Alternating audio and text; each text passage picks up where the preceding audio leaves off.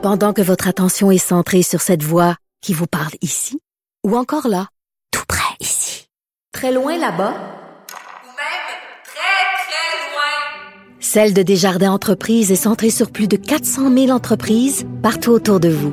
Depuis plus de 120 ans, nos équipes dédiées accompagnent les entrepreneurs d'ici à chaque étape pour qu'ils puissent rester centrés sur ce qui compte, la croissance de leur entreprise.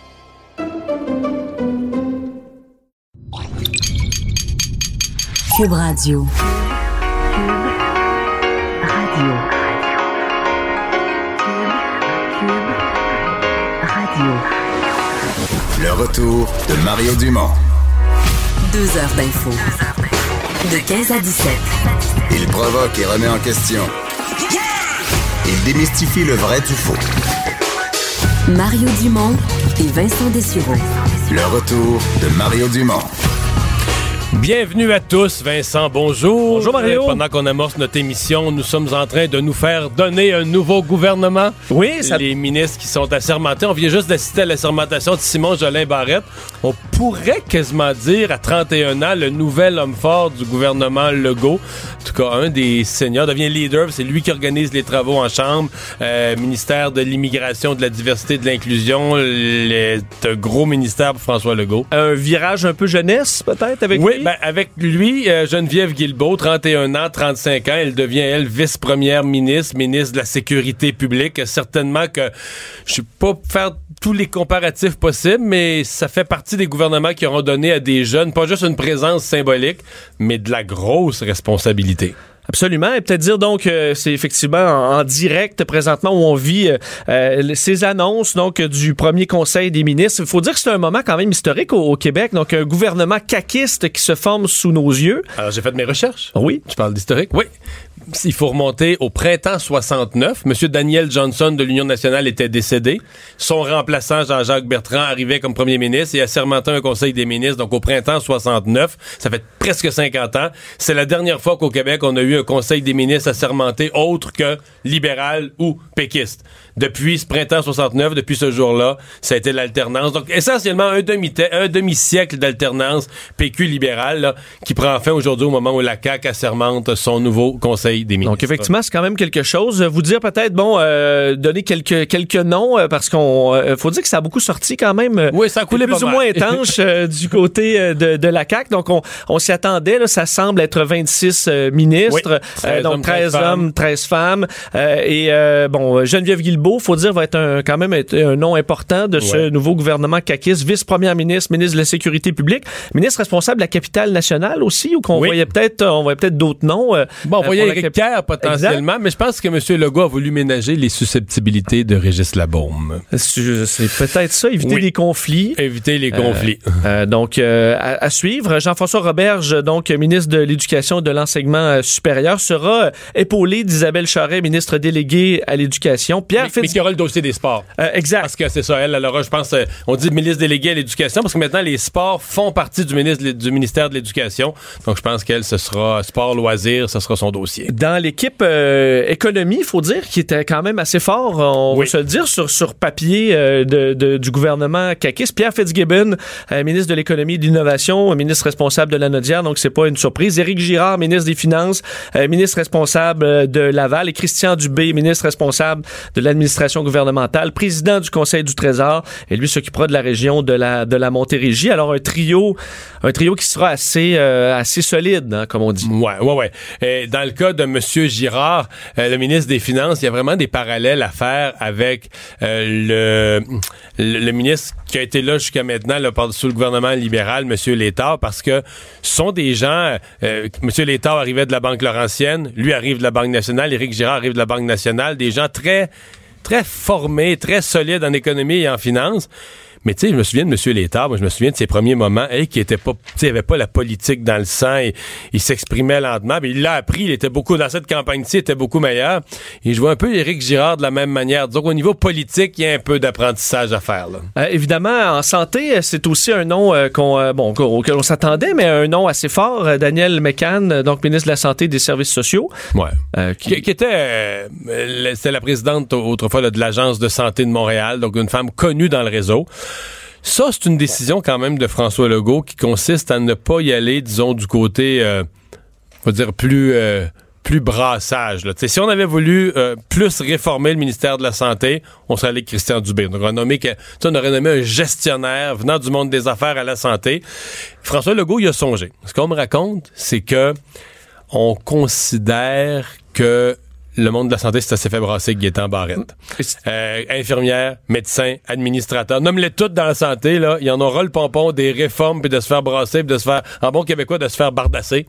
Et donc, Mme McCann connaît le réseau, sait un peu comment ça marche, donc, donc elle va être capable de, d'amener ces réformes, là, mais sans, sans que tout le monde, sans que tout le monde dans le réseau se sente bousculé. Et peut-être que là, d'être le bon cas, tu peux avoir encore plus que tu veux, soudainement. Oui. Aussi. Et ceci dit, l'équipe de François Legault été très claire en campagne. Là.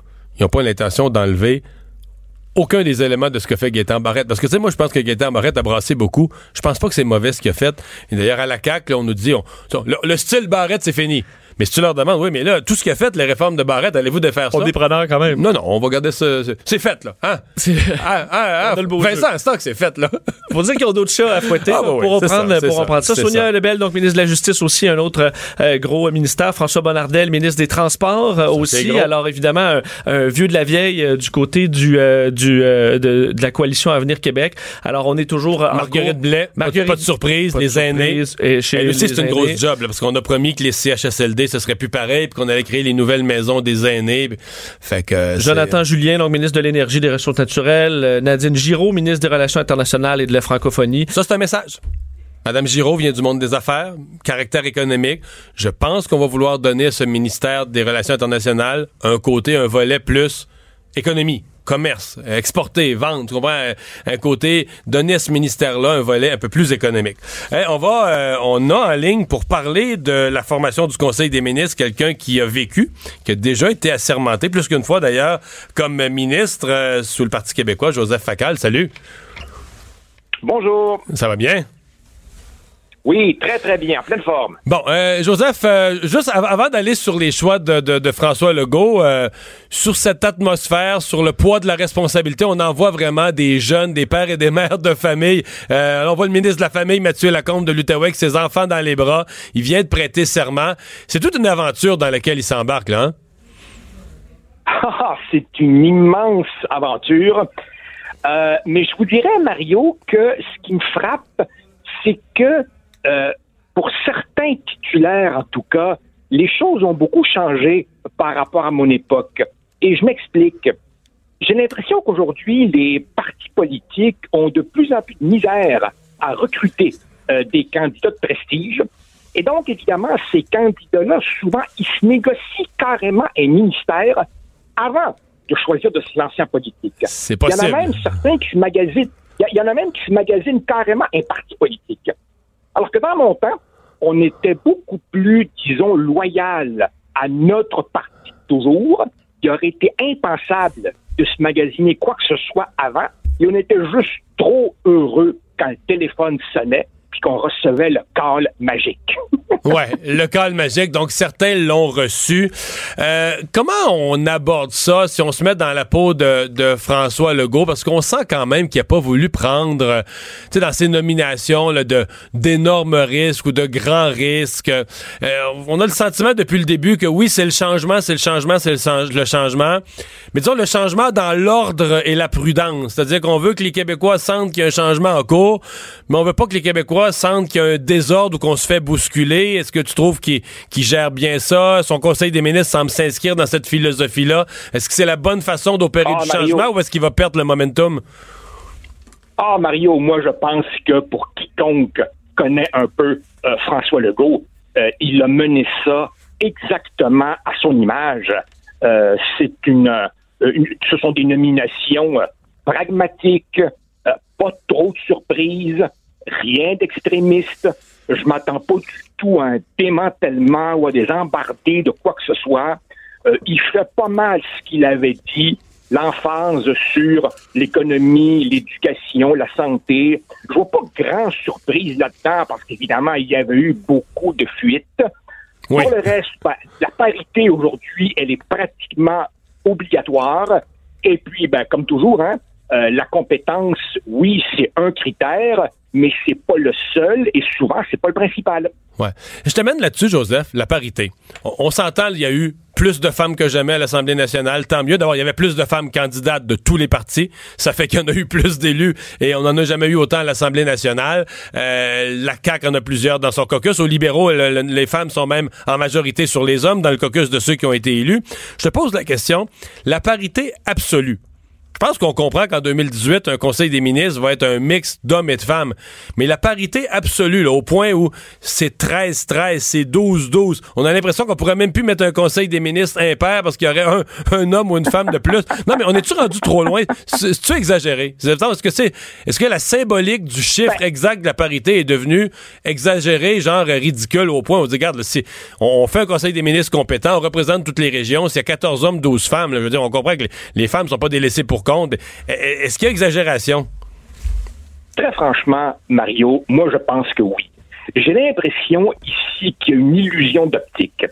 Mettons, mettons qu'on a un conseil des ministres de, je sais pas moi, euh, 27 personnes et que là-dedans vous auriez 15 hommes et 12 femmes. Mettons.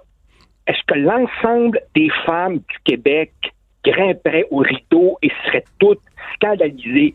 Absolument pas. Puis euh, je te relance en disant, je te relance en disant, Joseph, si c'est 12 femmes, là, il y en a une qui est ministre de la Santé, comme c'est le cas aujourd'hui, Daniel Mécan est ministre de la Santé, elle gère quasiment la moitié du budget, puis un autre était ministre Ben, des Finances. Faut regarder les fonctions, parce que souviens-toi que Justin Trudeau s'était fait taper Voilà. ses doigts. Il avait donné la parité, puis on s'était rendu compte qu'il y a un paquet de femmes qui avaient des fonctions, là, tu des ministres délégués Exactement. sans budget, euh, il y a ça aussi, là. Maintenant, maintenant qui, qui va protester?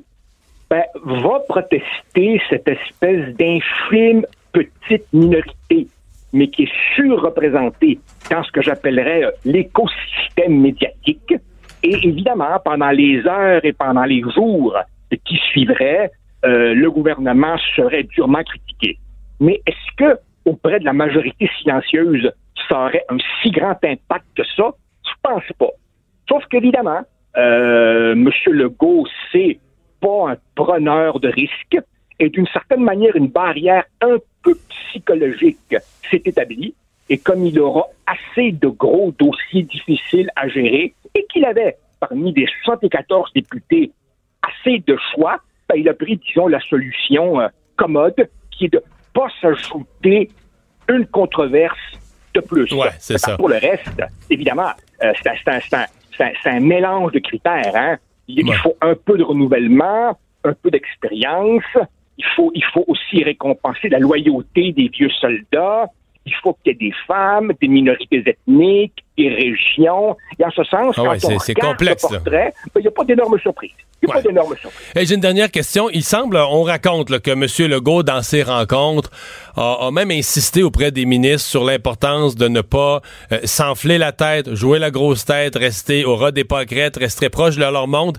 Est-ce qu'il y a raison de craindre ça? Là? Je pense, tu sais, des gens euh, qui, euh, parce que tu, tu y as référé en début d'entrevue, en début de discussion, euh, des gens, par exemple, que, qui sont lancés en politique très récemment, qui avaient jamais, même jamais milité dans un parti. Au mois d'août, ils sont devenus candidats de la CAQ.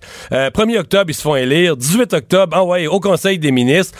Est-ce qu'il y a un danger que des gens comme ça qui n'ont pas connu la Oh déf- oui. qui ont pas connu la défaite, qui n'ont pas connu les traversées du désert, qui n'ont pas connu le militantisme les assemblées de cuisine quand il n'y a pas grand monde, tu de leur vendre des cartes de membres. Que c'est- non mais comprends ce que je veux dire? Que ces gens-là disent c'est bien facile, c'est bien facile ce jeu-là là. Mario, une des plus grandes illusions de la vie politique, c'est de croire que parce qu'on a réussi dans le milieu des affaires ou dans le milieu du droit ou dans n'importe quel autre milieu professionnel, ces qualités-là se transfèrent automatiquement à la scène politique. Pas du tout. C'est une autre patinoire, c'est un autre métier, ça demande d'autres qualités. Et effectivement, quand vous avez été très, très haut placé dans une entreprise privée, et que c'est vous qui décidez, et la seconde d'après, des centaines de personnes obéissent à vos ordres, et là, tout d'un coup, vous arrivez dans un caucus. Puis là, c'est les députés de la région X ou de la région Y qui viennent vous dire Ah, l'aréna chez nous, la garderie chez nous, le bout de gravel chez nous. Et là, vous découvrez la lenteur de l'appareil et tout. Ben, il peut y avoir effectivement des, réactions d'impatience, de frustration, le syndrome de la tête enflée. Et de ce point de vue-là, évidemment, Euh, je pense que M. Legault, qui lui a de l'expérience dans les deux, lui est à même de juger comment c'est une autre game que le monde des affaires. Mais je pense qu'il fait bien de leur dire de rester près de leur monde, surtout qu'effectivement, il y en a là-dedans qui ont à peu près pas d'expérience. Joseph Facal, merci beaucoup de nous avoir parlé. Merci, ça me fait plaisir. Salut, Salut, au revoir. bye. Oui, alors voilà, donc euh, pendant que monsieur, euh, pendant que pardon les euh, ministres continuent d'être assermentés, on en a vu passer une qui est quand même une surprise. Les gens du Saguenay-Lac-Saint-Jean qui nous écoutent. André Laforêt, ministre, ça c'est peut-être la surprise du Conseil des ministres, c'est la nouvelle députée de Chicoutimi, ministre, ministre des Affaires municipales et de l'Habitation. C'est un gros ministère des Affaires municipales, des gros budgets. Elle, on la voyait pas là? Euh, directrice de garderie. Il y a quand même un message. Ce que ça veut dire, on- on- parce que M. Legault en avait des gens qui venaient du monde municipal. Ça veut dire que lui, aux affaires municipales, il aime mieux avoir euh, quelqu'un qui est euh, qui vient du monde des affaires, qui a une PME, donc qui va peut-être amener dans le monde municipal la vision entrepreneuriale plutôt que la vision municipale elle-même. Moi, je le vois comme ça, mais c'est une surprise. A une grosse nomination. Pour la région du Saguenay-Lac-Saint-Jean, ça va être un gros, un gros honneur. Peut-être juste un mot parce qu'on sait qu'il y a toujours des, des heureux, mais il y a des, des mécontents aussi. Euh, je voyais un tweet d'un journaliste de Radio-Canada, Alex Assand Boissonneau, qui disait avoir vu une, certaine Claire Sanson, euh, qui elle est députée, euh, qui euh, n'est pas dans le Conseil des ministres, députée d'Iberville, qui serait partie, euh, elle, euh, fâchée. Donc, elle ne s'explique pas son absence et aurait dit tout simplement aux journalistes, c'est comme ça, j'aurai plus de temps pour m'occuper de mon comté. Ouais. Elle fait partie des déçus. C'est sûr. Écoute, elle avait un gros CV, je la comprends, elle avait un gros curriculum vitae, mais ils sont plusieurs, là. Mais d'habitude, ils gardent, ils se gardent une gêne un peu plus, peut-être? Ouais, c'est plus, c'est sûr que c'est préférable. Mais tu sais, Yann Lafrenière, là, qui est quitté la police de Montréal, qui est aux communications, ils sont plusieurs qui vont être déçus aujourd'hui, puis des gens qui étaient là depuis le début. puis- mais qu'est-ce que tu veux, euh, c'est ça, hein, faire un conseil des ministres, c'est faire des choix. Hey, c'est le jour 2 de la légalisation de la marijuana. Oui, il y avait encore des files d'attente Ben euh, oui. ce, ma- ce matin et euh, là, euh, il y a des inquiétudes. Ceux qui attendent se demandent est-ce qu'il va y avoir encore du cannabis quand je vais arriver au bout de la file. Euh, là, en partant, il y en a qui ont frustré hier soir. Là. Ceux qui ont attendu, ceux qui sont arrivés, mettons, à 5-6 heures à l'heure du souper, qui tard. à 21 heures, on avait, venait d'attendre 4 heures, à 21 heures, la porte a barré, puis ils, sont, ils se sont fait dire salut. Là. ça a été difficile parce qu'effectivement, il y, y en a qui se sont pas rendus et qui étaient de retour tôt, de, tôt ce matin. En fait, c'est, euh, on a les chiffres maintenant de la journée d'hier. C'est euh, 42 500 transactions euh, dans la journée, 30 000 sur Internet, euh, 12 500 en magasin. Et là, déjà, il manque plusieurs choses. On l'avait quand même... euh, Et le SQDC dit, nous, on s'attendait vraiment pas à une, une aussi grande frénésie, mais les compagnies, elles... Quel succès? Euh, ben, exact, ça a été un succès, mais les compagnies eux, s'attendaient à ce qu'il y ait euh, une difficulté de, de, de, de D'approvisionnement, renflouer ouais. comme ça euh, les magasins pendant les premières semaines. Alors, faudra voir avec les commandes qui vont arriver. Est-ce qu'il y aura une grève de Post Canada aussi? C'est à suivre. Un petit fait euh, drôle, le cégep de Sherbrooke. Euh, L'association étudiante, eux, il y a un- bon, ça fait beaucoup réagir certains étudiants qui veut, euh, qui va rembourser l'achat de cannabis à, euh, pour certains parties de session. Mais voyons, là. Ben, parce que déjà, la- les associations étudiantes peuvent rembourser certains frais d'alcool. Alors, on se dit maintenant, le cannabis est légal, alors pourquoi ne pas rembourser? Avec les cotisations étudiantes, avec ils, les- le vont, ils vont 25 payer du pot. Ils vont acheter du pot à leurs membres. Certains étudiants trouvaient que ça n'avait pas de bon sens. La direction du cégep de Sherbrooke, c'est la tribune qui amène Mais là, ça. si la CAQ amène ça à 21 ans, ils vont régler le cas parce que dans les cégeps, la plupart, il y, en a qui ont en haut de 21 ans, mais la majorité ont en bas de 21 ans. Ceux, ouais, ceux qui ont traîné un peu euh, sont peut-être. Mais euh, la direction du cégep de Sherbrooke eux disent ben nous, euh, on n'est pas préoccupés. euh, c'est, une association. On s'en mêle pas. On s'en mêle pas, eux gèrent leurs affaires. Mais chez certains étudiants, ils disaient, moi, est-ce que ça m'aide dans ma session qu'il y ait des responsables d'associations étudiantes qui euh, prennent un joint sur mon bras? C'est un petit peu dur à expliquer parce que à la limite même la. Donc là, tu vas me dire que ça va finir en Assemblée générale. Il y aura un vote en Assemblée générale à main levée. 342 contre 229 euh, pour ou contre. euh, Ça risque de finir euh, comme Oh ça, effectivement. là là là là. Et euh, euh, terminer dans les nouvelles sur euh, bon ce qui a fait peur à beaucoup de gens aujourd'hui au collège Champlain euh, autour de 13 heures cet après-midi il y a eu une alarme Euh, on a cru pendant un certain temps qu'il y avait un tireur actif au euh, collège Champlain, de sorte que la police de Longueuil a déployé, là, on dit une trentaine de véhicules.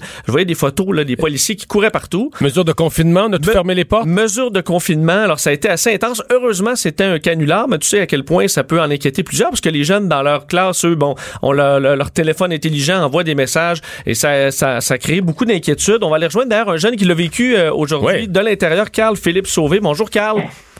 Bonjour, ça, va bien? Ça va bien, toi?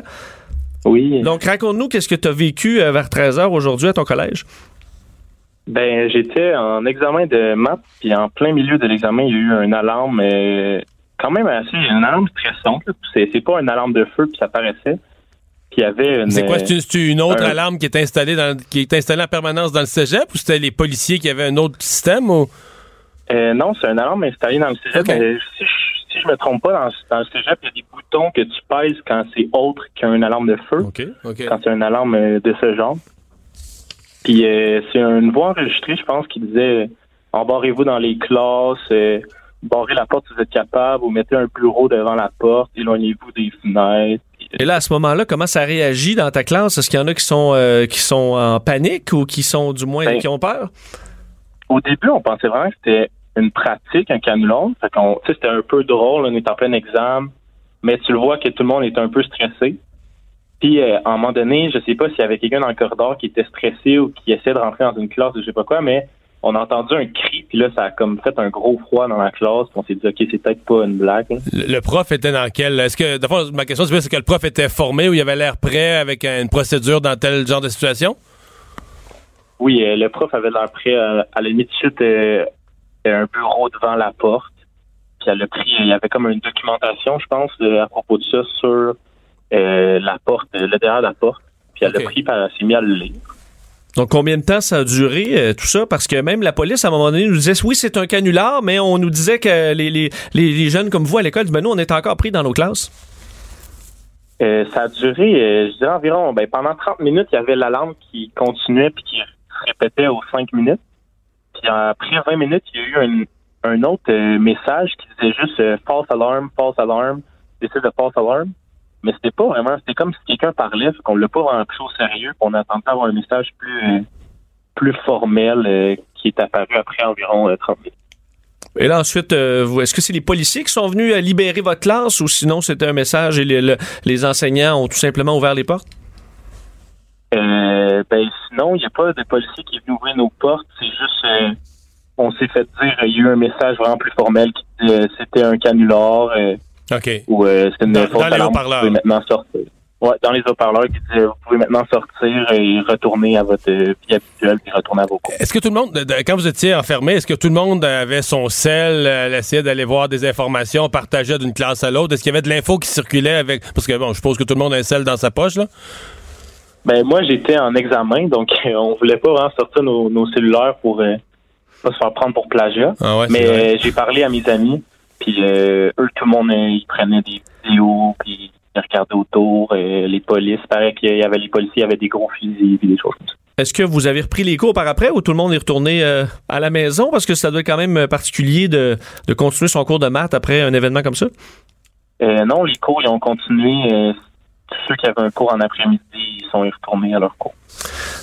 Fait que Carl-Philippe Sauvé, merci beaucoup. Ben, ça fait plaisir. Salut. Au revoir. Donc, effectivement, les policiers euh, se sont déployés très rapidement et on sait, ils prennent pas de chance hein, et c'est une bonne chose. Comme tu as vu, ça, à la limite, c'est une bonne pratique. Ça semblait euh, bien géré, mais heureusement, c'était un canular au Collège Champlain. C'est une connerie qui coûte des pièges. Je sais pas quel sérieux on met pour enquêter les bouffons qui partent des conneries comme ça. Mais je veux dire, ça coûte des, les, les- déploiements policiers. Puis ça, c'est pas gratuit, tout ça, là. Tu sais, pour- Non, pour- trentaine de policiers. euh, et ils vont, ils vont faire enquête, c'est en cours et ils vont essayer de reprendre la main au collet de ce, ce, ma- ce malfaisant. Mario Dumont et Vincent Dessureau. Le retour de Mario Dumont. Après l'avoir lu et regardé, il était temps de l'écouter. Cube Radio. On est de retour en ce jour d'assermentation du Conseil des ministres. En fait, je pense que Vincent, on peut dire à cette heure, nous avons un Oui. Conseil des ministres. Ça vient à l'instant de se compléter. Alors, 26 euh, nouveaux ministres, 13 hommes, 13 femmes. On, le- on le savait, c'était pas mal, euh, ça a pas mal coulé au complet, faut dire. Euh, les, euh, donc, qui allait faire quoi dans ce nouveau gouvernement caquiste? Alors, c'est complété. Tout le monde a l'air très content. J'ai vu même plusieurs larmes pendant les, euh, les, les, les petits euh, discours. Entre autres, particulièrement, Monsieur euh, euh, Roberge à l'éducation, qui était, on l'a vu avec ses enfants tantôt, euh, était- a eu de la misère même à, à- à parler tellement il était, euh, il était ému. Alors, c'est quand même beau de voir ça. Premier La, la maman, la maman de François Legault qui est là aussi, qui a aux alentours des 89-90 ans. J'ai déjà eu l'occasion de la rencontrer. Donc, qui était aux premières loges et qui, euh, a, bon, euh, il a fait l'accolade à son fils qui devenait, qui venait tout juste d'être assermenté comme nouveau euh, premier ministre du, euh, du Québec. Quelques commentaires sur le Conseil des ministres. D'abord, euh, oui, M. Legault là, qui va prendre la parole dans les prochains instants. Vous en présentera des extraits de ses grands messages parce que c'est un discours important pour lui. On présentera ça un peu plus tard. Mais qui sont les personnes fortes du Conseil des ministres si on essaye de se résumer? Évidemment, François Legault, premier ministre. Sa vice-première ministre, Geneviève Guilbeault, 35 ans ministre de la Sécurité publique, député de Louis Hébert dans la région de Québec. Euh, elle, elle devient le majeur. Simon Jolin Barrette, 31 ans. Il y a vraiment deux jeunes qui ont pris des rôles clés. Lui il est le leader en chambre du gouvernement. Euh, peut-être moins connu pour les gens, mais c'est celui qui, comment on dit, c'est celui qui fait marcher l'Assemblée nationale, là, qui choisit l'ordre dans lequel les projets de loi vont être adoptés, etc. C'est quand même tout un mandat là, pour un 31 nouveau ans. gouvernement qui est formé de, de gens qui ont peu de néophytes, exactement. Et il est aussi le ministre de l'immigration. Ça veut dire que c'est tout lui qui pilote les réformes de l'immigration, les changements dans le nombre d'immigrants à recevoir, le dossier des, euh, des signes religieux. Il faut qu'il puisse prendre euh, de la chaleur pas mal. Ouais. Parce que ça va être un dossier euh, qui, qui, qui, euh, qui, va faire ouais, Donc ça, c'est vraiment, pour moi, ça c'est un des aspects, ces deux jeunes ministres-là qui prennent de grandes responsabilités. additionnons à ça, évidemment, les, les trois grandes fonctions de l'État, l'économie, la santé, l'éducation. À la santé, Daniel McCann, donc prévu. à l'éducation, Jean-François Roberge. Tu disais tantôt qu'il était ému. Lui, c'est l'éducation, c'est pas juste comme un ministère qu'on y donne, c'est sa vie. Là. ça arrive de temps en temps que t'as des ministres, ben qu'est-ce que tu veux, c'est faut, faut choisir. On, nomme quelqu'un ministre de quelque part. Il y en a plusieurs comme ça aujourd'hui. Des gens en agriculture qui n'ont pas été agriculteurs toute leur vie. C'est le cas d'André Lamontagne de Johnson qui était nommé aujourd'hui. Mais dans le cas de, Jean-François Robert, c'est un enseignant. Je, pense que depuis que euh, depuis que Gérard Lajoie a fondé notre ministère de l'Éducation dans les années 60, c'est seulement le deuxième enseignant qui occupe là, c'est drôle, hein? Alors qu'en médecine, en santé, c'est souvent des, médecins. C'est seulement le deuxième enseignant, le premier étant François Gendron qui a été là pendant 40 ans, qui vient juste de prendre sa retraite. François Gendron était un enseignant et il avait été un bref mandat ministre de l'Éducation en 1985 sous René Lévesque, Pierre-Marc Johnson. Donc, je pense que c'est le deuxième enseignant à occuper le ministère de l'Éducation. Ça, c'est intéressant. Puis après ça, ben, à l'ampleur de l'équipe économique, euh, l'ancien trésorier de la Banque nationale qui devient ministre des Finances, Éric Girard, Pierre Fitzgibbon, non connu dans le monde des affaires, gradué de la prestigieuse Harvard Business School euh, qui est à l'économie. Euh, Christian Dubé, le vice-président de la Caisse de dépôt, qui se retrouve euh, au Conseil du Trésor. C'est lui qui va devoir trouver là, les, les quelques milliards et quelques 5000 employés. Monsieur Legault qui veut réduire. Tu sais, c'est juste 1 des, des, dépenses de l'État qui veut réduire. D'après moi, Christian Dubé n'aura même pas de misère. Il va faire ça. Il va faire ça en faisant d'autres. Il va faire ça en jouant au tennis de l'autre main. Est-ce que c'est quand même, mettons, pour ceux, les gens qui n'ont pas voté CAC, le bout rassurant de savoir qu'à l'économie, il y a des gens qui sont un coin qui est particulièrement fort pour l'équipe de la CAQ. Le gouvernement, il est très, très, très entrepreneur. Euh, même, je disais tout à l'heure, avant la pause, aux affaires municipales, on nomme une femme qui est directrice de garderie, donc une femme qui vient du monde des affaires aussi d'une certaine façon. Tu dis, ouais, d'habitude, on nomme un maire ou un ancien maire ou mairesse. Ah, j'ai l'impression que le regard de l'équipe Legault va être le regard, c'est quoi créer des emplois, c'est quoi la vie des entrepreneurs? Est-ce que ça va plaire? Ça va plaire à certains. Ça va plaire aux gens qui aiment le monde entrepreneurial. Ça va plaire aux gens qui aiment parler d'économie puis tout ça. Est-ce que ça va plaire au monde syndical? Est-ce que ça va plaire à Québec solidaire? Ou est-ce que les autres vont dire c'est un gouvernement de patron? c'est ce qu'ils hein? vont dire. Ça plaira pas à tout le monde. Non. Mais, qu'est-ce qu'ils ont été élus, puis quand, quand tu élisais la CAQ, tu savais qu'il y avait le chef du parti et plusieurs autres venaient du monde économique. C'était ça, le... Il y aura, euh, Mario, un premier conseil des ministres. Tout de suite. Euh, qui, effectivement, d'habitude, on attend un peu plus longtemps. Là, c'est là. Euh, à 5 heures. Comment, selon toi, François Legault va, qui lui, a, lui, a de l'expérience, va s'organiser parce qu'il y a de l'apprentissage à être député déjà. Et là, pour certains, c'est l'apprentissage à être ministre. Ce qui doit quand même pas être une tâche facile. Mais ça va être le seul sujet au conseil des ministres. Je ne pense pas. Peut-être qu'il y a une ou deux petites nominations, des décisions bien vite à prendre juste pour le fonctionnement de l'État, juste des petites affaires administratives. Mais sinon, il n'y aura pas de décisions qui vont se prendre là. On va expliquer Comment ça marche un conseil des ministres? Quand est-ce que tu parles? Quand est-ce que tu te fermes la gueule? les choses de base, Vincent. et ça, dans les, à porte close, ça, ça, ça se parle assez clair. Là, et comment ça fonctionne le Conseil des ministres? C'est-à-dire euh, euh, comment on présente ses dossiers, comment on arrive à faire avancer ses affaires, ses projets de loi. Donc, je pense que ça va vraiment... La réunion du Conseil des ministres ne portera pas sur des dossiers. Cette première réunion, elle va porter sur le genre de discipline que M. Legault attend de son Conseil des ministres. Là, après ça, chacun de leur côté. Depuis deux semaines, dans chacun des ministères, les sous-ministres préparent ce qu'on appelle le cahier de brefage. Donc, le sous-ministre prépare un cahier dans lequel il y a tout ce qui est en cours. Donc, exemple, s'il y a eu dans le ministère un rapport, mettons, le mois passé, puis le rapport devait obtenir un suivi. Il avait été dit qu'il fallait que dans les 90 jours, un suivi soit donné. Le rapport va être là. Il vous reste deux, il y a un mois de passé, il vous reste deux mois pour apporter le suivi. Euh, voici les options. Et donc là, c'est de la lecture. Je veux dire, le sous-ministre va faire une première présentation de ça au ministre. Ça peut durer une journée, deux jours, trois jours, dépendamment de la grosseur du ministère. Et après ça, la présentation va être générale. Après ça, là où la ministre repart, il faut que tu ailles lire ça. C'est là que, mettons, François Bonnardel euh, se rend compte de tout ce qui va mal Au transport. au transport. Ben, c'est un bel exemple. C'est pour François Bonnardel, c'est tout un casse-tête parce que là, on va tout y dire. là. On va lui donner les rapports, les inspections, les viaducs, les travaux, ce qui est en retard, le pont Champlain, le Turcot, euh, les budgets, les dépassements. Tu sais, les dépassements qui sont pas encore annoncés aux journalistes exact. et au public, là, mais que on va dire celui-là, Monsieur le ministre, là, on vous prévient, là, il faudra d'ici quelques semaines, il faudra annoncer au public un méchant dépassement, puis tout ça. Remarque que comme tu au début, tu fais tout passer sur le dos de l'ancien gouvernement. C'est pas- vrai. C'est pas si pire, mais vrai, mais tu vois un peu euh, la, la Ouais, tâche à ouais, accomplir. C'est ça. Tu vois le portrait de la situation. Puis là, après ça, ben, dans le cas de François Bonnardel, puisque tu parles de lui, pensons aux gens de Québec. Là, les fonctionnaires vont lui dire le troisième lien, M. Bonnardel, là, les délais qu'ont donnés vos collègues, ça va être dur à respecter. Puis là, c'est là que lui, faut que là, c'est là qu'il faut que lui agisse non plus comme le gars qui, de- qui est l'élève, mais là, il faut qu'il devienne le boss. Il faut qu'il sorte le fouet. Qui dit, vous allez me trouver un moyen. Voilà. C'est bien compris. Le retour de Mario Dumont, l'analyste politique le plus connu au Québec. Cube Radio. Le buzz de Vincent Dessureau.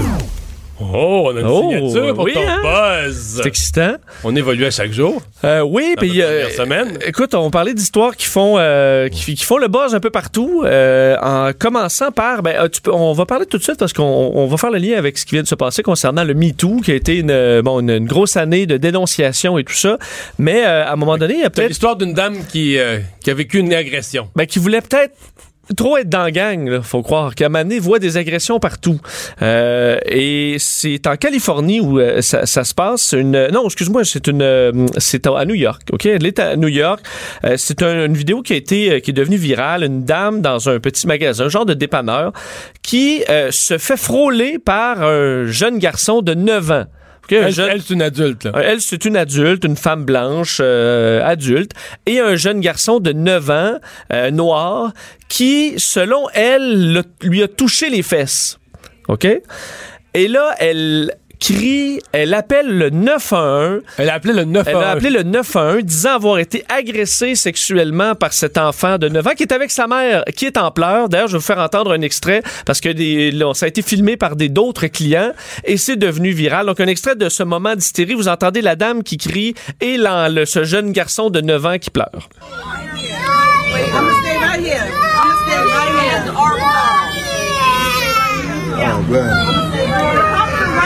Block. I can go fight. What? White lady calls the cops on a black.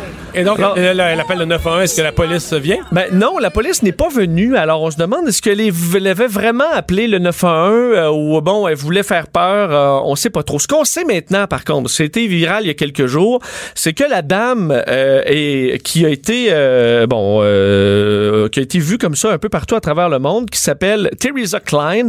Elle est retournée au dépanneur en question pour demander à voir les caméras de surveillance, parce que déjà les Comme gens au hockey, on a la reprise vidéo. reprise vidéo parce qu'elle voulait bon prouver que le jeune garçon lui avait pogné les fesses alors que déjà sur les médias sociaux on disait le calme-toi c'est un petit garçon de 9 ans visiblement terrifié par ce qui est en train de se passer.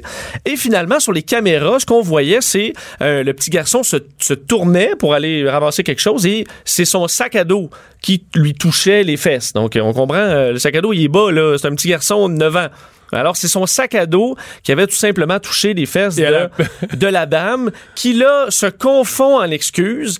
Euh, donc dit à son, dit garde, je suis, j'étais dans le tort. À ce jeune homme, Ah, euh, je moins- connais pas ton nom, mais je m'excuse. Au moins, elle Euh, c'est juste que ça relance aux, États-Unis tout le, le concept d'appeler la police dès qu'il y a un noir qui fait quelque chose d'inhabituel. Tu sais, il y a eu des cas, des gens qui appelaient parce qu'il y avait un noir qui voulait entrer Non, chez lui dans un non. condo de luxe, par exemple. Excuse-moi, mais peu importe la couleur, là.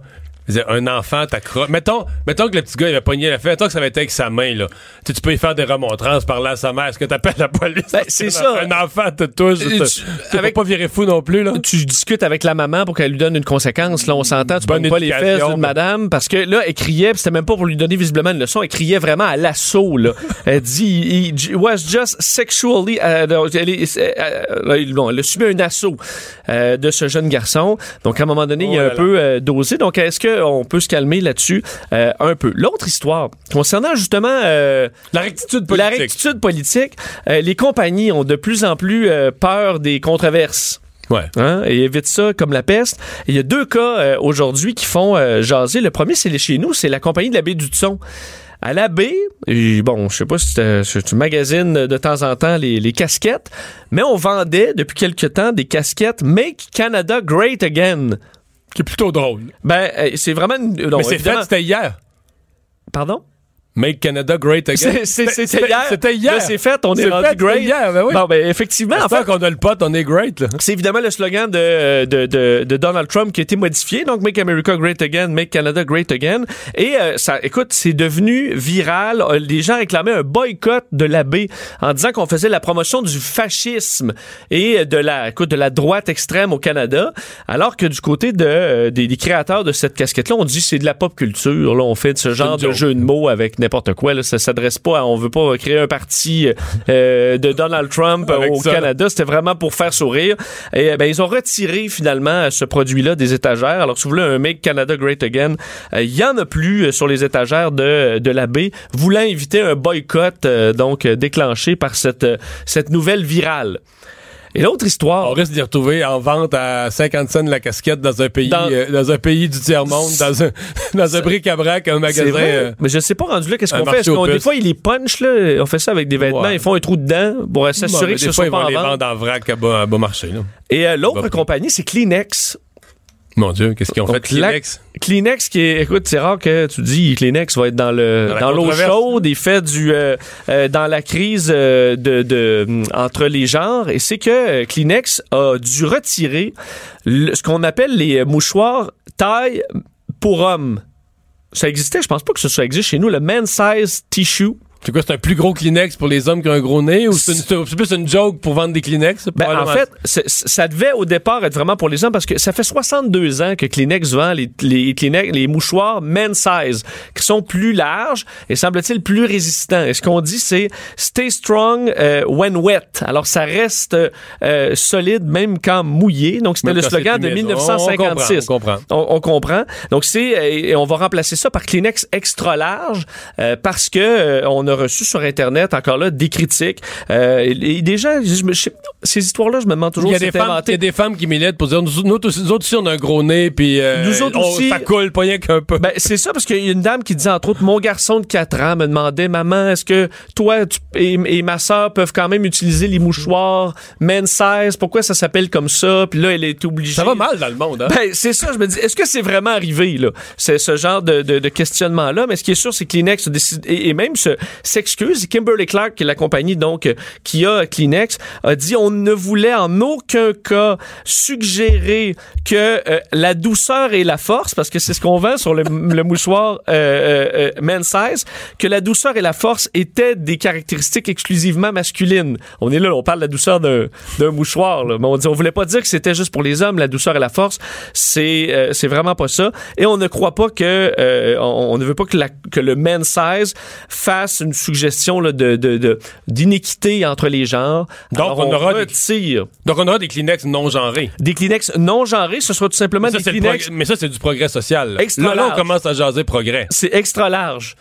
Que ce soit homme ou femme, pour ceux qui ont des gros nez qui mordent, c'est pour tout le monde. Mais tu sais, euh, je pense que même euh, si t'étais une femme, tu pouvais acheter des men size, c'était pas un problème. Mais on se dit après 62 ans, les choses changent. Je crois que c'est peut-être Fait que effectivement. pendant 60 et- 61 ans et 11 mois, ça a passé, personne s'est posé la question, euh, tout le monde s'est mouché avec. Aujourd'hui, là, ça passait plus. Ça passe plus. En même temps, bon, ben, effectivement, c'est peut-être pas l'idéal comme, euh, comme euh, description, là, men Mais pourquoi c'est pas les hommes qui ont porté plainte en disant, voyons, c'est de la discrimination, ça laisse, en- ça laisse entendre qu'on m'offre plus. C'est vrai, les hommes qui ont un petit nez fin, là, Ouais. qui sont pas représentés. Ouais. Bon. Mais moi, que la quantité d'allergies que j'ai eue, ça me représentait parfaitement. Oui, ben, Avec c'est les ça. ben- des foins que j'ai vécu sur Ben, une ferme, là. Écoute, c'est le, le temps du rhume et les femmes aussi, hein, ça coule, Ouais, ça ouais, coule en ouais, masse. Bon. Et euh, je voulais terminer avec une nouvelle un peu particulière. Euh, tu sais que pour l'environnement, on veut, euh, bon, entre autres, on utilise des, des ampoules qui consomment moins d'électricité et tout ça. Ouais. Et la Chine a un plan euh, différent pour éliminer l'éclairage des rues. Parce que ça coûte très cher en électricité, en équipement. Et la Chine envisage de lancer dans l'espace des lunes artificielles d'ici 2022, donc dans quelques années à peine, pour éclairer les Tout villes. le pays. Ben, pas tout, le pays. Ben, les villes. Cer- certaines villes, euh, donc on peut, on peut l'avoir un di- diamètre d'à peu près 80 km au plus large. Donc, une lune va faire la job de milliers et de milliers de lampadaires le long des rues. Ben, en fait, ça marche à coup de, de ce que je comprends, trois lunes. Trois lunes. Donc, trois satellites avec un, qui sont une espèce de grand miroir qui reflète plusieurs fois, euh, fait, on dit huit fois plus éclairant que la Lune. On sait déjà, là, quand vous avez la pleine Lune et que c'est clair, vous voyez quand même un peu plus. Donc, imaginez-vous huit fois cette Lune-là, fois trois, mais ça permet de voir la nuit comme le jour et d'éliminer, euh, dans, dans leur cas, on dit 240 millions de dollars d'électricité euh, pour une ville comme Chengdu, par exemple, qui, eux, bon, dépensent une fortune en électricité pour éclairer les rues, alors que des lunes comme ça, en orbite, pourraient très bien faire la job. Euh, par contre, t'as tous ceux qui disent, ben là, c'est la nature. Euh, Est-ce qu'on va pouvoir bien dormir? Est-ce que les animaux seront pas tout mêlés? Est-ce qu'on veut vraiment ça, être éclairé par des lunes artificielles? Ben, un C'est à l'état de projet ou c'est à l'état de décision? Ben, en fait, on est rendu, c'est vraiment le, la, L'étape finale de la décision? ben, on est dans les, euh, les, les équipes en aérospatiale. On est rendu très, euh, très loin dans le projet et on prévoit les lancer en 2022. Alors, c'est rendu quand même assez loin euh, là-dedans. On avait déjà essayé de faire ça même aux États-Unis, d'envoyer une espèce de test. Ça avait été annulé finalement faute de budget, mais c'est très possible. C'est en orbite assez basse, 500 km, et ça éclaire, ça reflète le soleil. Mais est-ce qu'on veut ça? Euh, imagine, on aurait plus de noirceur. Là, tu peux vraiment plus regarder les étoiles, là. Non, là, tu vois, tu vois plus rien. Mais euh, si ça marche, écoute, ça peut être une version environnementale euh, pour éclairer comme ça la nuit. Regarde, si ça protège la planète, si c'est vert, c'est bon. Ben, c'est ça. Mais des fois, on a, fait, on a fait des erreurs aussi. Il faut y penser quand même avant de se lancer. Le retour de Mario Dumont. Jusqu'à 17. Parce qu'il ne prend rien à la légère. Il ne pèse jamais ses mots. Cube Radio. Alors Vincent, donc on continue avec euh, nos nouvelles euh, et euh, dans le résumé des nouvelles du jour, il y en a une finalement qui est une, appeler ça une sorte de prise de bec, peut-être règlement de compte, c'est trop fort, en tout cas tout ça s'est déroulé Quand de même. A à Z sur les ondes de Cube Radio. Absolument. Martine Ouellette, euh, l'ex-chef du Bloc québécois, on se souvient d'une saga euh, lourde euh, chez, au, au Bloc québécois associée à Martine Ouellette et elle était euh, sur les ondes, fait sur nos ondes ce matin avec Benoît Dutrisac et elle est revenue sur, bon, sur ce qui s'est passé au Bloc et elle a envoyé plusieurs Elle pas- elle n'avait pas eu beaucoup de l'occasion de l'entendre s'expliquer. Elle est partie en pleurs, un peu mise dehors par ses propres membres. Parce que autant elle s'était un peu euh, bon, elle s'était accrochée euh, à son à son poste, autant après on ne l'a plus vu beaucoup. Euh, donc ce matin, elle s'est un peu vidé le cœur sur ce qui s'était passé et a vraiment envoyé des, des flèches euh, à, à, à Gilles Duceppe. Très clairement, d'ailleurs, je vais vous faire entendre un extrait euh, de ce qui s'est passé ce matin avec Martine Ouellet. Là, vous- tout le monde est en guerre. Est-ce qu'il vous a tiré dans les jambes, Gilles Duceppe? Ben oui. Avec son influence, avec ses contacts, avec... Avec ses sorties médiatiques. Il s'est, à quelques reprises, il s'est pas gêné pour euh, sortir contre des positions que j'avais faites, jamais pour m'appuyer, toujours pour me dénoncer. En fait, c'est la même tactique qu'avec Mario Beaulieu quand Mario avait été élu en 2014, si ma mémoire est bonne. Euh, tout de suite était sorti euh, contre Mario. Euh, il avait dit euh, nous vaincrons, puis il avait dit c'est épouvantable de dire ça, puis il en avait fait toute une histoire. Euh, euh, mais Gilles Duceppe, si je comprends bien, est une belle-mère. S'il Ah, nous ben, entend, il va euh, sauter au plafond. ben c'est clair, c'est évident là. Donc, les sept dissidents du Bloc québécois étaient à la botte de Gilles Duceppe. Directement ou indirectement, moi j'ai pas de preuves là qu'il y avait les contacts. Non, mais le résultat final, là. Mais le résultat final, ça, ça ressemble à ça. Ouais. Donc, une traite carrément de belle-mère, là, euh, Gilles Duceppe. Elle a aussi, un petit peu plus tard, euh, parce que questionnée par, euh, par Benoît Dutrisac, à savoir si le fait qu'elle est une femme a joué un peu dans la balance, elle a dit que ça a joué un peu dans la balance. Alors, euh, inclut quand même euh, ça là-dedans. Alors, mais, euh, mais en même temps, c'est un écart de vision. Au- Au-delà de la petite joute, c'est un écart de vision. Monsieur Duceppe avait toujours défendu l'idée que le Bloc devait à Ottawa défendre. Tu sais, il a fait l'assurance, l'assurance emploi, là, le dossier du chômage. Tu sais, défendre des dossiers et aussi faire la promotion de la souveraineté. Alors que Mme Ouellet est arrivée, Mme Ouellet est arrivée en disant, nous autres, on n'est pas là pour faire marcher le Canada, puis essayer de l'améliorer, puis tout ça, là. On est là, le rôle premier du Bloc, c'est de faire la promotion de l'indépendance. Oui, s'ils passent des dossiers devant nous, là, on va les traiter, mais c'est carrément lequel vient en premier, lequel vient en deuxième. C'est des écarts de vision radicaux là, tu sais, puis bon, euh, je pense que pas je pense pas que c'est des personnalités qui s'apprécient non plus tellement. Effectivement. Mais tu sais, c'est tout ça qui se superpose. J'aurais pas pensé qu'aussi vite par exemple elle aille aussi dur là parce que là dans le fond, c'est un règlement de compte solide là. Non, mais en même temps, on voyait, euh, en fait, c'était beaucoup accroché au pouvoir, puis on se demandait, euh, tu sais, pourquoi, pourquoi elle, fait- elle faisait ça, puis tu te demandes encore aujourd'hui pourquoi elle fait ça un peu. là. Ouais. Euh, sort très fort. Et d'ailleurs, ben, il y a eu la réplique sur nos ondes aussi, puisque ce midi, à l'émission de Jonathan Trudeau, à Trudeau le midi, Gilles Duceppe était là. Évidemment, Jonathan l'a questionné là-dessus, sur ce que euh, Martine Ouellette avait dit le matin, et il a aussi euh, ben, répliqué. Il, il a pas répondu, elle a raison. Euh, je pense pas. Je te laisse écouter. Ah. Êtes-vous une belle-mère, M. Duceppe? Bon, écoutez, moi, c'est une ancienne chef, Mme Ouellette, qui s'exprime. Elle a le droit, je, je reconnais ça. D'ailleurs, j'ai très bien bu mon café ce matin, pas eu de problème. Euh, Vous avez pas sauté au plafond non, non, comme, euh, absolument Benoît l'a pas. dit? Moi, je suis analyste actuellement à CTV. Je l'ai été à Radio-Canada, je l'ai été à TVA, j'ai été Mhm. au Journal de Montréal et je commente l'actualité comme Mario Dumont, qui est un ancien chef, comme Thomas Molker, comme Françoise David, comme Stockwell Day, euh, comme Mme Ouellette le fait. Donc, il n'est pas question de belle-mère ou beau-père. Hein? Elle t'a même nommé. Ouais, Donc, tu ouais, n'es ouais. pas- tu n'es pas une belle-mère. Non, mais euh, M. Duceppe, quand même, la différence, il est retourné, là. Tu sais, il était il est devenu analyste, il est retourné au Bloc québécois comme chef de la dernière campagne, c'est lui qui l'a fait. Il est ressorti après. Euh, mais là, bon, comment il a agi pour Mme Ouellette, là, je sais pas. Je- Est-ce qu'à l'interne, il a fait des téléphones qui lui ont déplu à Mme Ouellette? Ou est-ce qu'elle s'im- peut-être qu'elle s'imagine aussi, euh, ça se peut, là, qu'elle s'imagine un rôle plus grand que ce que Gilles Duceppe a vraiment fait. Peut-être qu'il peut en a pas fait un téléphone contre elle, là. D'ailleurs, à suivre, parce que Martine Ouellette sera euh, à nouveau avec Benoît Dutrisac. Elle va faire des, des, des- des débats avec un certain Adrien Pouliot du Parti conservateur du, euh, du Québec sur nos ondes. Je pense qu'on parle de vision divergente de la, soci- de la Ben, ça peut pas être plus divergent. Alors, à mon avis, ce sera euh, un spectacle assez intéressant. On manquait pas ça dans le- dans l'émission euh, euh, de Benoît Dutrisac le matin. Bon, le dossier fédéral autre que le cannabis dont tu veux nous parler. Oui, c'est drôle parce que tu sais, tu disais euh, cette semaine, est-ce que le- le- le dossier prioritaire au fédéral, c'est euh, le cannabis? Ben là, euh, aujourd'hui, c'est la bestialité euh, qui était au menu au, au, à la Chambre des communes. Pourquoi un projet de loi?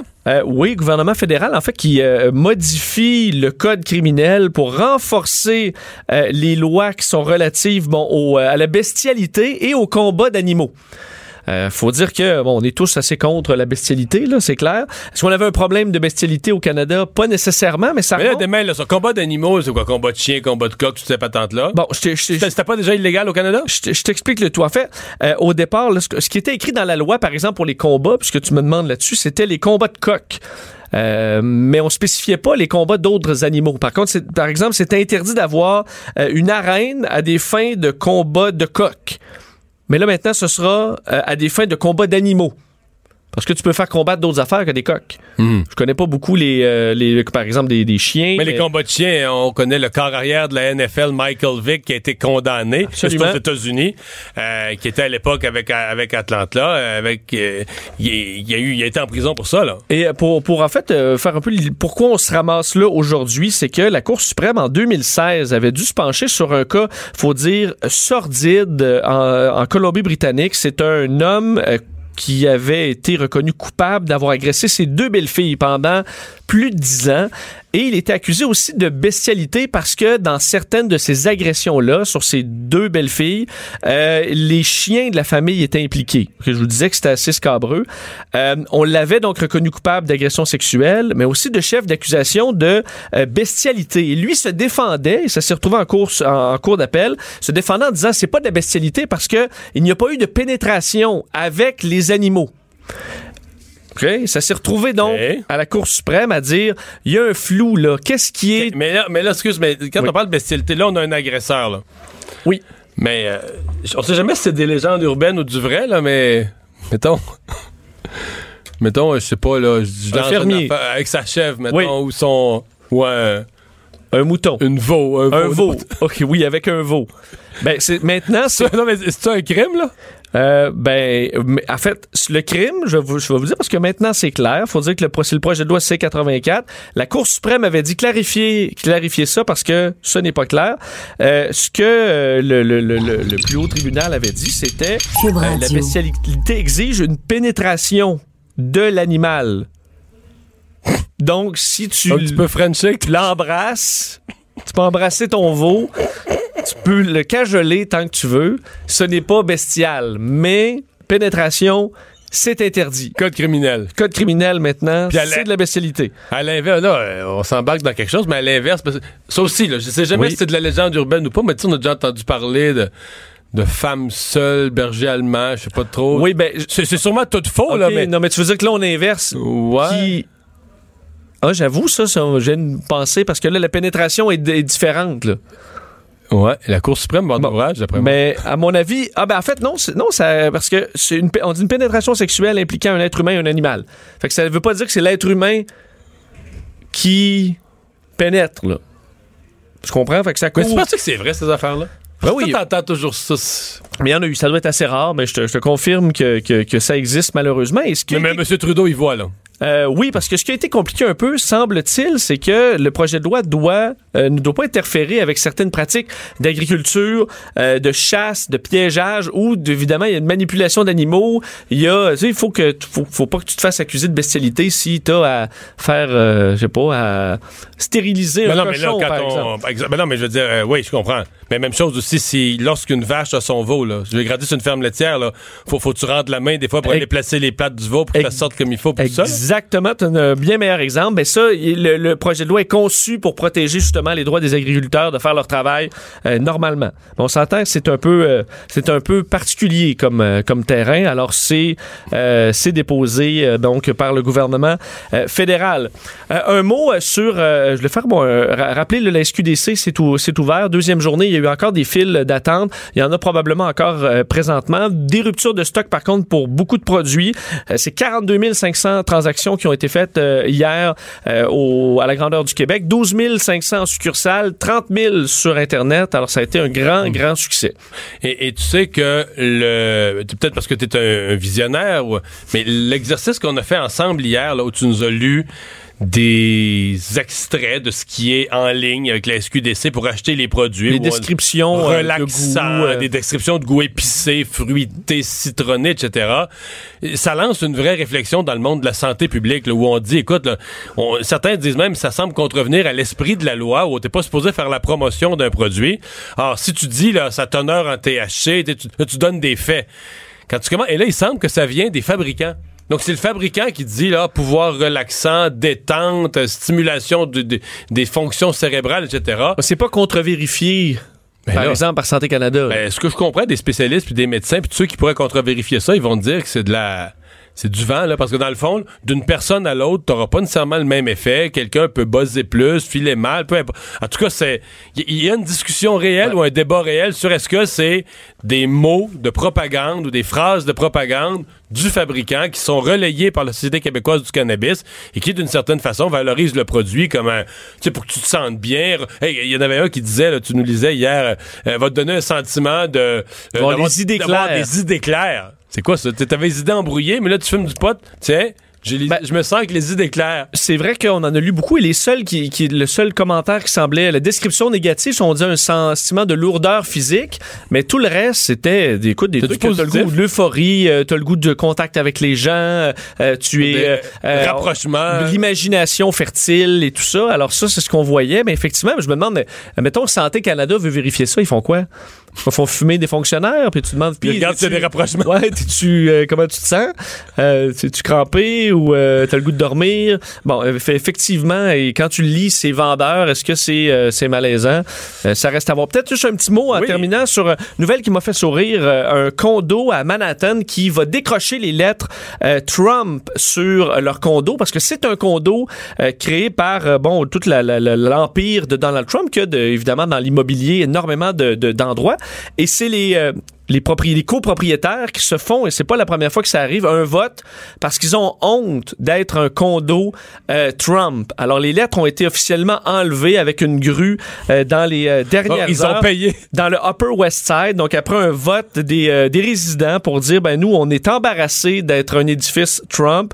Euh, le dernier, ça avait été fait dans le même coin, là, euh, à, à New York, dans le Lincoln Square. Euh, 180, euh, en fait, 600 résidents qui avaient voté pour retirer les lettres de Donald Trump. Et vu que c'est un vote à l'intérieur euh, du, du, du comité, ben ça, ça, ça, ça se fait. Ils ont pas vraiment le choix euh, de respecter ça, même si ça appartient encore au Trump International Realty euh, qui, euh, qui gère tout ça. Mais ce sont les copropriétaires qui payent pour la grue qui enlève les lettres. Payent pour- mais ils peuvent peut-être vendre les lettres plus cher que ça coûte, par contre. Une grande lettre, un grand T de Trump en or. Fait, pendant la pause, tu vas faire des anagrammes. Qu'est-ce que tu peux écrire d'autre que Trump avec c'est ces vrai, en avec les remplaçant de place. cinq lettres-là? ouais. Cube Radio.